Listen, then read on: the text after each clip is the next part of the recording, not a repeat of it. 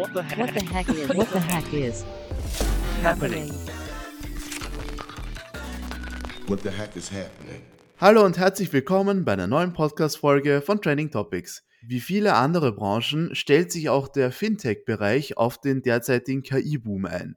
Ein Musterbeispiel für KI in der Finanzwelt ist Yokoi aus der Schweiz. Das Unternehmen ist auch in Österreich aktiv und hat im Juli eine Kooperation mit der Erste Bank gestartet.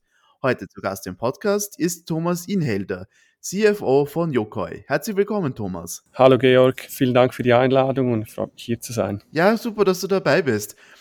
Genau, also wir kennen ja uns schon länger, also Training Topics und Yokoi, wir haben auch öfter schon auch im Podcast miteinander zu tun gehabt, aber für die Hörerinnen und Hörer, die euch vielleicht noch nicht kennen, kannst du nochmal erklären, was Yokoi macht? Ja, sehr gerne. Also Yokoi ist im ganzen Ausgabenmanagementbereich daheim. Dazu gehören einerseits die Reisekosten, äh, Abrechnungen, dazu gehören Eingangsrechnungen, dazu gehört aber auch eine ganze Payment Suite. Das heißt, wir geben eigene Karten aus in ganz Europa und können somit Kunden mit unserer Plattform, die basieren auf künstlicher Intelligenz ist, helfen, mit automatisierten Compliance-Checks wirklich end-to-end -end zu automatisieren. Was heißt, dass ich muss als Mitarbeiter, als Vorgesetzten ganz viele Geschäftsvorfälle nicht mehr anschauen und, und natürlich auch nicht erfassen. Sprich, wir wollen die manuelle Arbeit komplett eliminieren. Respektive, wenn ich komplett sage, es gibt immer wieder Outliers, wir werden irgendwo bei 90, 95 Prozent sind wir meist.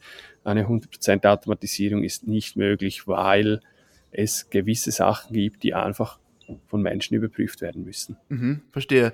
Mhm. Und ihr wart eben, wie ich vorhin erwähnt habe, äh, schon mal bei uns im Podcast, äh, CEO und Mitgründer Philipp Sali.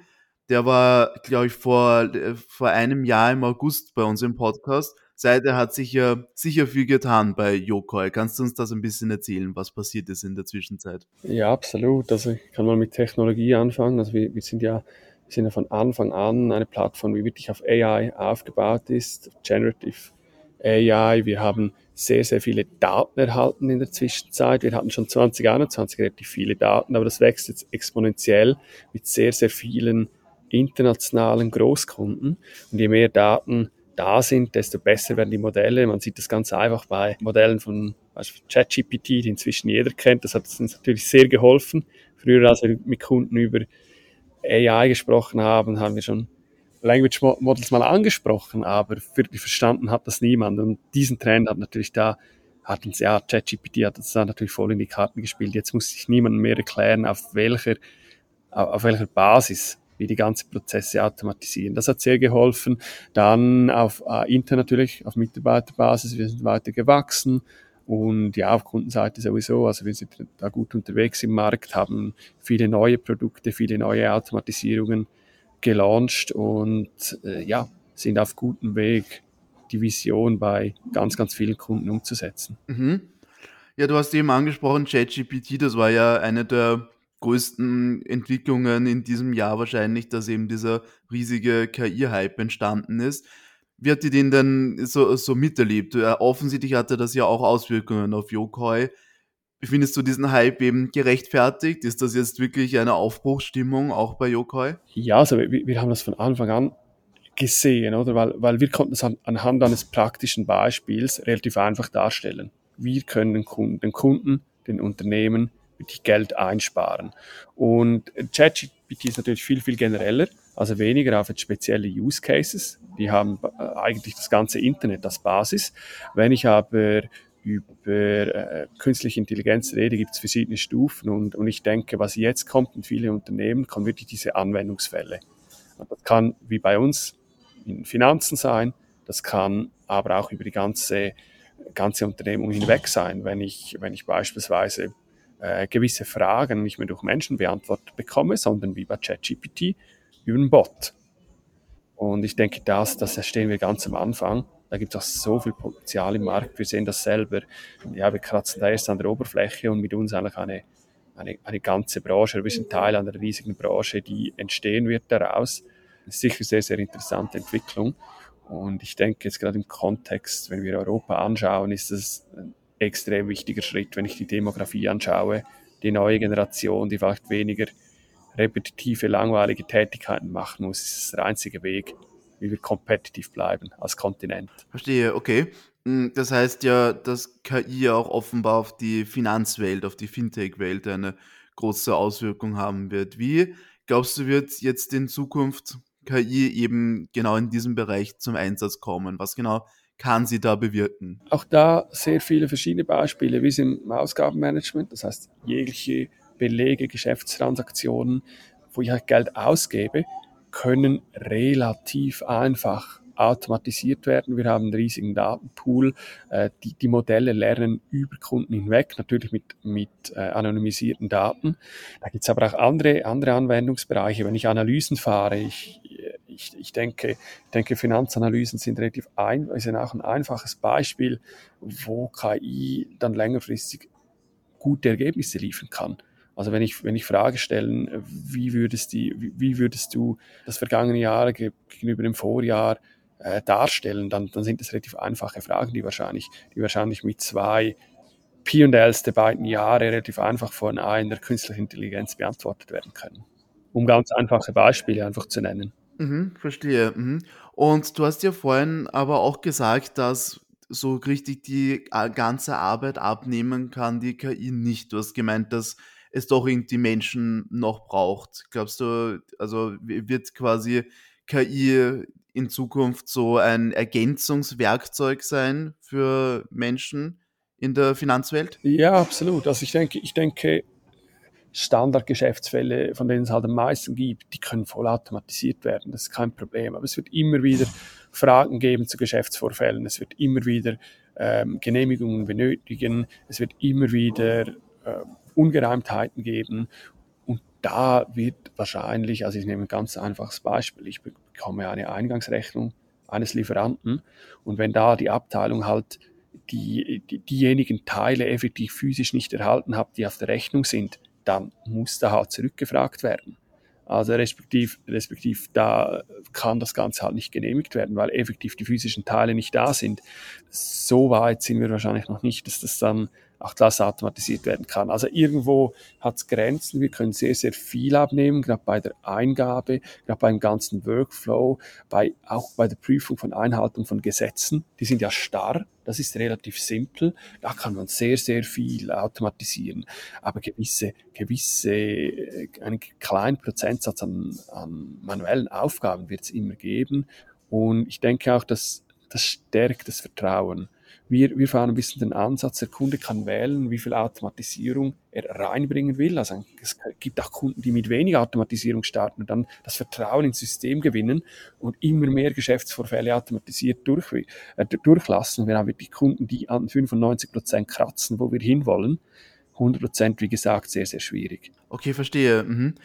Jetzt ist ja, weil, weil du vorhin vom Vertrauen gesprochen hast, das ist ja immer wieder eine Sorge, die aufkommt, vor allem zum Beispiel eben bei ChatGPT, dass eben die KI halluziniert, dass sie bestimmte äh, Mängel aufweist, dass bestimmte Informationen durchkommen, die nicht so ganz stimmen. Habt ihr das auch erlebt, dass diese Problematik aufkommt und was macht ihr dann dagegen, wenn sowas auftritt? Wir haben einen entscheidenden Vorteil. Wir haben den Use Case extrem eingeschränkt. Oder das Problem, das Problem mit Halluzinationen entsteht natürlich auch, wenn ich eine Unmenge an Daten habe und nicht weiß, was für, die, was für den entsprechenden Kunden wirklich gilt und was nicht. Also wir haben verschiedene Modelle. Wir haben die generellen Modelle, die über alle Kundendaten lernen und dann kundenspezifisch lernt das Modell auch. Das heißt, ich habe, ich habe, ich habe Geschäftsvorfälle aus der Vergangenheit, basierend auf denen lernt das Modell auf den Kunden zugeschnitten. Das heißt, wir hatten das Problem von Anfang an viel weniger, weil unser Use Case halt wirklich darauf zugeschnitten ist. Und dann glaube ich auch, dass generelle Ansätze in der Allgemeinheit sehr beliebt sind, bei Firmen das Ganze aber schon sehr auf die Use Cases zugeschnitten werden muss, weil dann habe ich eine viel höhere Trefferquote und kann nahe an die 100% kommen, weil ich einfach die Daten der Firma habe. Ähm, das Modell lernt dann zwar auf sehr vielen verschiedenen Datenpunkten, aber ich schränke den Use Case extrem ein und damit werden diese Halluzinationen natürlich auch deutlich, deutlich eingeschränkt. Mhm. Okay. Das klingt ja alles sehr vielversprechend für die Finanzwelt. Was wird es dann, glaubst du, im Endeffekt für Auswirkungen haben? Wie sieht dann quasi die Finanzwelt von morgen aus, wenn sie, wenn die KI daneben so verfeinert wird, wenn sie so viel abnimmt im Endeffekt. Wer profitiert denn da am meisten davon? Wer profitiert am meisten? Ich denke, das Business an sich, also wenn ich von einer Finanzabteilung ausschaue, wenn ich sehe, wie viele Ressourcen momentan für, das, für operative Tätigkeiten gebunden sind und wie wenig eigentlich dem Business geholfen werden kann mit Analysen, dann denke ich, da ist ein Riesenpotenzial da, dass man einfach den wichtigen Fokus Richtung Business Support shiften kann und nicht, und nicht mehr auf diesen manuellen, sehr zeitaufwendigen Tätigkeiten. Das heißt, ich kann eigentlich meine finanziellen Mittel, die ich für das äh, für das Finanzabteilung zur Verfügung habe, wird die besser fürs Business investieren. Ich glaube, da, da gibt es Riesenchancen. Das heißt, das heißt, jene, die es, die nicht adaptieren werden wollen können, werden da sich einen gewissen Rückstand einholen. Und das ist ganz klar, dass, dass äh, wenn, ich, wenn ich von größerer Scale rede, dann denke ich auch, dass gewisse Arten von Jobs durch andere ersetzt werden. Also das, das steht außer Frage. Okay, das heißt natürlich wahrscheinlich, dass es auch eben entsprechende Ausbildung braucht. Ist das äh, etwas, was ihr auch erlebt habt in eurem Team, dass ihr da jetzt wirklich auf die Fortbildung setzen müsst? Das sagen ja viele Unternehmen, dass das jetzt besonders wichtig ist. Ja, absolut. Ich denke, ich denke, ich denke, was in Zukunft wichtig ist, dass man ein gewisses Tech-Verständnis mitbringt als Mitarbeiter. Ich glaube, das On-the-Job-Learning, das wird auch in Zukunft extrem wichtig bleiben, weil ich, ich kann jetzt als, als Finanzperson in eine Firma kommen, aber ich muss ja wissen, wo die Triggers sind, wie verdient die Firma Geld, was sind die Probleme etc. etc. Das kann ich nur an der Job lernen. Das heißt, ich brauche vielleicht ein bisschen ein anderes Skillset als Basis. Aber grundsätzlich wird, wird die, wenn ich wirklich dem Business helfen will, dann wird mich die KI unterstützen. Ich als Person muss daraus aber auch die richtigen Schlüsse ziehen und die Richtung vorgeben, dem Business helfen. Alles klar, verstehe. Mhm. Ja, sehr spannend und ähm, genau, ich habe es ja vorhin schon in der Einleitung erwähnt, ihr seid, ihr seid natürlich aus der Schweiz, aber ihr seid ja auch in Österreich tätig, zum Beispiel habt ihr mit der Erste Bank eine Kooperation in diesem Jahr gestartet. Kannst du uns ein bisschen was darüber erzählen? Wie sieht diese Kooperation aus? Was macht ihr denn gemeinsam mit der Erste Bank so?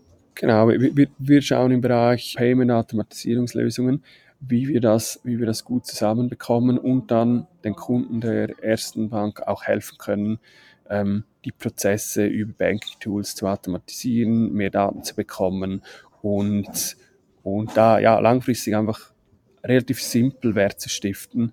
Viel mehr darf ich dazu noch nicht sagen. Da kommt noch, wird noch einiges rauskommen über, über die nächste Zeit. Aber, aber ich denke, das ist sehr vielversprechend für, ja, für die Kunden der ersten Bank. Mhm, okay.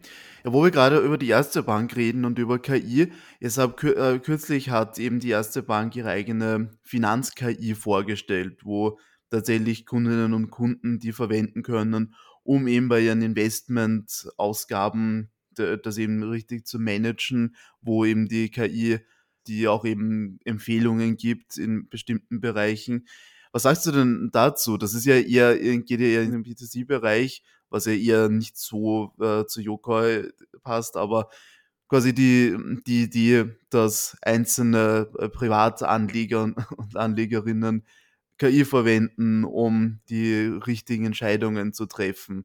Ist das auch, siehst du auch großes Potenzial, was das angeht? Ich denke, ich denke in Zukunft wird man sich, wird man sich die Frage gar nicht ja in dieser Form stellen. Man wird die Tools verwenden. Ob jetzt da KI drin ist oder nicht, spielt ja keine Rolle. Wir sehen das, wir haben das mit der Adaption des Internets auch gesehen. Schlussendlich, schlussendlich wird es jeder verwenden, schlussendlich wird es selbstverständlich und eine breite Masse und natürlich die erste Gruppe hat natürlich viele Daten von Kunden. Das heißt, das heißt, da können auch, da können wahrscheinlich ganz einfachem Level nur schon Ratschläge gegeben werden. Ob die dann umgesetzt werden, ist wiederum die Verantwortung des Individu Individuums, ganz klar. Also ich denke schon, ich hatte kürzlich eine interessante Diskussion, wohin führt das alles? Aber ich denke, die neue Generation, die mit dem Ganzen aufwächst, die sind sich sowohl einfach natürlich die Risiken und Chancen bewusst. Unsere Generation ist eigentlich mit dem Internet aufgewachsen, die vorherige nicht. Und da war da waren ähnliche Fragen da. Ich denke, das, das wird irgendwann zum Standard. Äh, die Daten sind ja da. Wir müssen die Daten einfach verfügbar machen und in der richtigen, für die richtigen Use Cases zusammensetzen. Und dann kann das eine Riesenhilfe sein.